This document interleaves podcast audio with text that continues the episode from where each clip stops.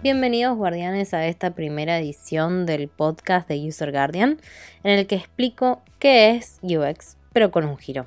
Mi nombre es Diana, soy diseñadora de UX en IBM, actualmente trabajando para el proyecto de Telecom y para introducirlos en tema y darles una definición técnica les comento que le pedí a mi mamá que me acompañara en esta primera edición, porque sé que ella tampoco entiende bien qué es User Experience o experiencia de usuario, ni qué es a lo que me dedico en mi trabajo diario. En sí, UX es el conjunto de factores y elementos relativos a la interacción del usuario con un entorno o dispositivo concreto, dando como resultado una percepción positiva o negativa de dicho servicio, producto o dispositivo. Y puedo seguir leyendo esto tan duro y tan eh, difícil de comprender, pero a mí me gusta llamar que humanizamos tecnología, los UXers. Vamos a ver qué entendió mi mamá. Eh, diría mi vieja, pero sé que va a estar escuchando esto y que me va a matar si le digo vieja. Así que los dejo acá con la conversación que tuvimos.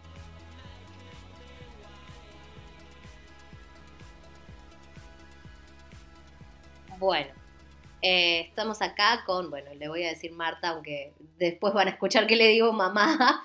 este, acércate más para, para el micrófono.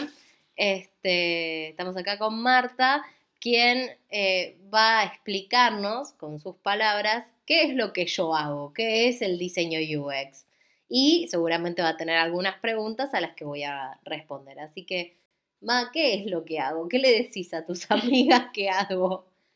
Algo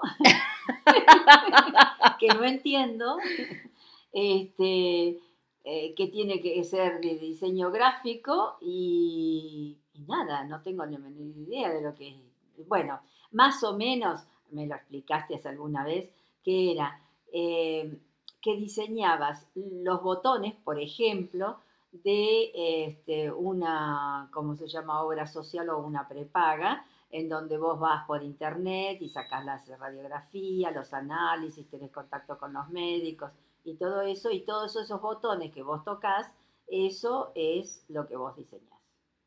Ok, sí. Eh, no me acuerdo de haberte dicho lo de la prepaga, sinceramente. Mira vos, es como un ejemplo. Sí, porque vos tenés eh, tu prepaga en internet y, te manejas de esa manera. Tengo todo y además eh, a veces eso a mí no me gusta mucho. ¿Por qué?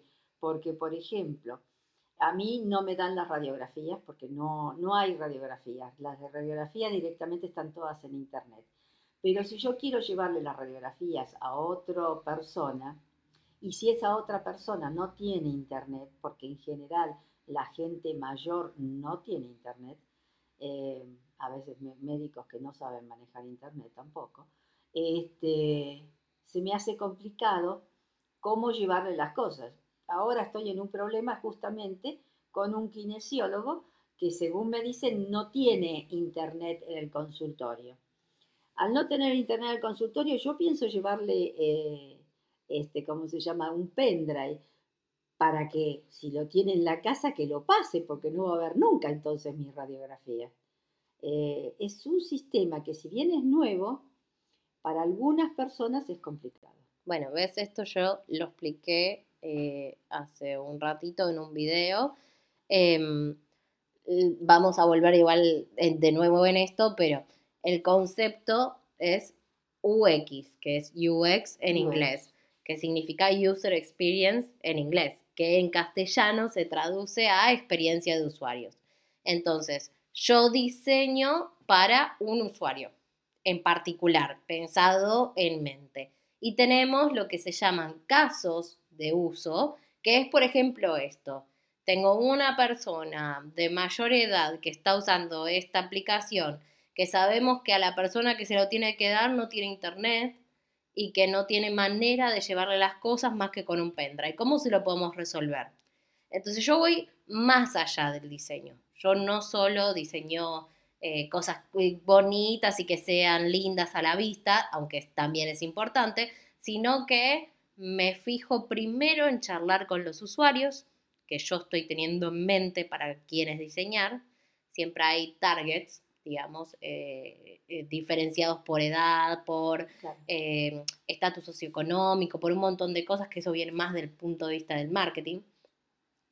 Entonces, teniendo en cuenta ese usuario, yo voy, hago preguntas, veo cómo utilizan las cosas, creo estos casos de uso que son situaciones, como por ejemplo te pasa a vos, ¿qué pasa si eh, mi usuario del hospital italiano tiene que llevarle algo al médico, el médico no tiene ninguna manera de, saber qué es lo que te está sucediendo y eh, la única manera que podés llevárselo estando eh, cerca es con un pendrive. Pero ¿qué pasa, por ejemplo, si no está cerca? Bueno, ¿cómo nosotros los diseñadores se lo podemos solucionar?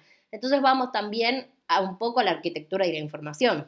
A ver, eh, no solo eso, sino que suponete que el, al que le llevas no sabe nada de Internet y no tiene computadora. Bueno, son, son cosas que nosotros consideramos. O sea, va más allá de ser diseñador. Claro, claro. Va a varios lados, a varias patas. En principio tenemos la pata de la psicología, porque, eh, como yo había explicado antes, yo no puedo hacer una encuesta y esperar que eh, entienda todo a la persona porque las personas no somos eh, lineales, somos gente que nos manejamos por conductas. Entonces seguimos mucho la psicología conductual para ver qué, es lo que está diciendo, qué es lo que no está diciendo, eh, hacer preguntas trampa también para ver qué contestan, todo ese lado de la psiquis. Por otro lado tenemos la informática, que tenemos que saber, A, la estructura de la información, es decir, cómo va a ser el camino de esa aplicación, el, como si fuera un mapa conceptual, imagínatelo. Sí. Por ejemplo, tengo un inicio, puedo ir a tal, tal lugar, eh, desde tal, tal lugar, esta persona va a poder hacer eso. Y para esa arquitectura de la información, que la solemos trabajar con alguien que sepa eh, programar, que se llama arquitecto justamente, eh, solemos diseñar en conjunto para que tengamos el camino con mayor usabilidad posible. ¿Qué es mayor usabilidad posible? Es que sea más sencillo, sea intuitivo, que vos no te tengas que recordar nada, que no es lo que pasa en la FIP, por ejemplo. Vos has entrado a la FIP. Sí, sí. ¿Cuántas veces has tenido que recordar cuál era el camino que tenías que hacer? Ah, sí, un montón. Un montón. Bueno, eso no tiene usabilidad. Si no, estaría bastante grande, estaría pensado para distintos usuarios. Bueno, si este está catalogado como un monotributista, ponerle las cosas que más utilizan los monotributistas, etc. Yo te dije que eh, el viernes había ido a un lugar especial, que no fui a trabajar específicamente. Yo fui a un call center de Telecom. Yo actualmente estoy trabajando en IBM para Telecom y eh, fui al call center a ver qué era lo que estaba pasando con el programa actual que tienen, no con el que estamos diseñando. Y me encontré con un montón de cosas, fue súper fascinante charlar con los chicos, me trajo recuerdos también porque a los 18 yo estaba también ahí en el call center y, eh, como se dice, fue espectacular todas las cosas que obtuvimos para mejorar de nuestro sistema, para darles a esos usuarios a los que estamos apuntando. Entonces tenemos la psicología, la, este, la, informática, digamos, o este, diseño informático de, cómo va a ser el camino, y por último el diseño visual, que no lo tenemos que dejar de lado, es importante. ¿Por qué? Porque por medio del diseño visual yo tengo que saber cómo comunicar. Diseño gráfico hace eso, no es, no es arte. Esto no es ay, qué lindo que es y que a algunos les parece lindo y a otros no. Esto es, yo quiero comunicar y sé de qué manera funciona la mente humana para comunicar. Yo hago tres cosas a la vez. Sí, la parte psicológica, la parte de diagramar el camino y la otra es lo que se ve. El diseño visual. El diseño visual. Muy bien. Este, pero no es que yo creo interfaces para que la gente haga encuestas, ¿eh? no necesariamente. No, no, no necesariamente, es uno de los ejemplos, claro. Nada más. No, no, pero yo no creo las interfaces para, para hacer encuestas. Yo realizo encuestas. Claro. Para, eh, ¿Cuál es un camino típico de una persona que hace el trabajo que hago yo? Primero, se plantean qué cosas queremos conocer sobre esos usuarios. A partir de eso, se plantean preguntas en una encuesta. Después de esa encuesta se sacan hipótesis que vos decís, ah, seguramente se debe estar manejando así. no suelen ser positivas las hipótesis, te suelen llevar a otro lado, cosa que también está bueno. Entonces, a partir de esas hipótesis, charlar con la gente a ver ese caso de uso específicamente cómo lo harían. Y teniendo en cuenta que cuando yo hablo con la persona, yo no puedo mostrar ningún tipo de emoción. Tengo que generar empatía. Pero si la persona hace el camino correcto, yo no puedo decir bien o bien hecho, no puedo decirle nada de eso, porque eso contaminaría la muestra, digamos. Este, ¿A qué me refiero con esto? Yo, por ejemplo, no puedo preguntarte, es difícil eh, usar esta aplicación. Yo te tengo que preguntar cómo... ¿Cómo podés usar esta explicación? O cómo te parece, o qué sentís. O qué sentís. Pero yo no puedo ayudar al usuario. Exactamente, yo no lo puedo influenciar. Entonces, un diseñador UX lo que hace es toma un proyecto, cualquiera, genera toda esta, esta información, saca lo que se llaman insights, que son como resoluciones, que decís, los usuarios suelen hacer eso, después de haber investigado a varias personas, teniendo un patrón entre esas personas, y a partir de eso charla con la gente de informática, de desarrollo, y empieza a diseñar. Empiecen a, programar. Sí, a sí. programar, claro. Sí, sí, sí. Y vos después le, le, agregás, o digo yo, ¿no? Este, los botones más usados o los botones que necesita usar el usuario. Y depende del, del proyecto. Claro depende muchísimo del proyecto. Tal vez si es una página web no voy a estar agregando botones, sino secciones. Eh, en el caso de eh, personal, lo que estamos haciendo son dos tipos de proyectos, uno para el call center y otro para el eh, usuario que se autogestiona y que va a la página web y hace las cosas ellos.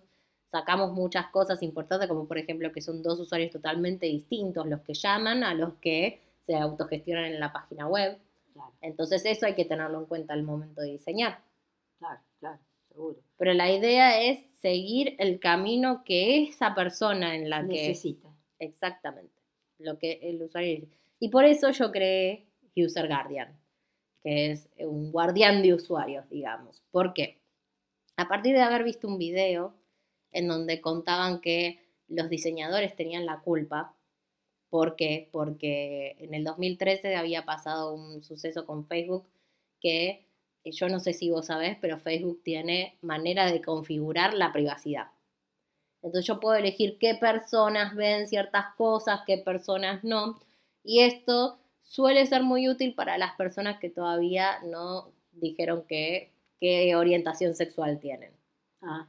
Entonces, ¿qué sucedió? En ese momento Facebook tenía una configuración que hacía que cualquier persona te podía meter en un grupo, no importa si vos decías que sí o si no, y que las, eh, las configuraciones de privacidad del grupo se superponían y derribaban todas las que vos habías hecho. Y el tipo te mostraba todo lo que vos tenías que hacer para que tengas configuraciones específicas, que era un lío bárbaro, que no era nada intuitivo, y que el hecho de que eh, alguien te pueda poner en cualquier grupo así sin tu permiso y que este, te, te, te, derriben todo lo que vos habías trabajado con todo el esfuerzo que hiciste para entender cómo era que se aplicaban las configuraciones, era un desastre. ¿Qué fue lo que pasó? Una chica era lesbiana, se anotó en un coro de la universidad, el director de la universidad, muy orgulloso de, su grupo, la agregó al grupo y salió en su Facebook, en su feed, digamos, eh, que ella estaba en el grupo del LGBT. Teniendo un padre ultra, ultra mega religioso que la echó de casa le dijo de todo menos bonito, habló con la prensa y dijo de todo menos bonito, y la chica se quedó sin familia. Entonces, ¿cómo una aplicación puede hacer bolsa la vida de alguien? Y cómo nosotros, que somos los diseñadores, tenemos que tenerlo en cuenta y tenemos que luchar por esas personas que están detrás de esto. Está bien, bueno, hoy no me toca algo como Facebook que puede generar este tipo de controversia. pero igual me tocan otras cosas por las que yo tengo que luchar. Nosotros en nuestro trabajo no siempre eh, llegamos a un acuerdo con las personas que toman las decisiones, pero sí tenemos que estar, como se dice, al pie del cañón, diciendo, mira, esto te va a pasar lo siguiente y vas a joderle la vida al usuario y no es lo que estamos haciendo. Y tenés que explicar qué es UX, qué es lo que hacemos, qué valor le da, porque si vos enfocás una aplicación a un usuario, estoy segura de que muchos más usuarios van a comprar y muchas más ventas va a tener esa empresa. Y son cosas que tenemos que tener en cuenta nosotros como diseñadores para cuando vamos a estar presentando y defendiendo nuestro trabajo. Porque como dice este tipo, que ahora no me acuerdo el nombre, pero lo voy a dejar después en las notas, eh, si vos no estás dispuesto a perder tu trabajo para defender a estas personas por las cuales estás diseñando, entonces no seas diseñador. No lo seas. Porque de verdad hay otra persona detrás de la computadora. Somos seres humanos. Necesitamos tenernos en cuenta. Y nuestro trabajo es un trabajo también social. Que si no los defendemos, nuestro trabajo se ve no solo denigrado, sino que no sirve. Claro. Entonces hay que estar dispuesto a luchar. Y les aseguro que nadie pierde su trabajo por luchar por esto. Bueno, muchas gracias Ma por haberme ayudado en este primer episodio. Eh, antes de pasar al final, quiero hacer unas aclaraciones sobre la charla que escuchamos recién, que es el ejemplo que di sobre lo que hago, es nada más que un ejemplo. No siempre se hacen encuestas, pero sí se sacan hipótesis. Eh, más adelante vamos a ver cómo es el camino y si necesitan ver más herramientas o preguntarme cosas, seguime en tu red social favorita. Yo ahí estoy como User Guardian o como Diana Castilla. Lo dejo más adelante en este podcast cómo encontrarme y en las notas. Por otro lado, cuando digo el camino correcto, me refiero al esperado por el diseñador. No hay caminos correctos más que el patrón que se genera a partir de los usuarios. Y sobre el video, los diseñadores tienen la culpa. Quería aclarar que se llama How Designers Destroy the World o Cómo los diseñadores destruyeron el mundo. Y que es del genio del Mike Monteiro, que también lo voy a dejar en las notas como dije antes. Después de la charla me quedé un poquito con ella y creo que entendió a lo que me dedico. ¿Ustedes se quedaron con alguna duda? Si tienen una, escríbanme a User Guardian en Instagram o Facebook o en Twitter como Diana Castiglia. Y saben mis fans que contesto a todo el mundo, así que lo que sea que necesiten, estoy para ustedes. Espero que les haya gustado y nos vemos la próxima. Chao.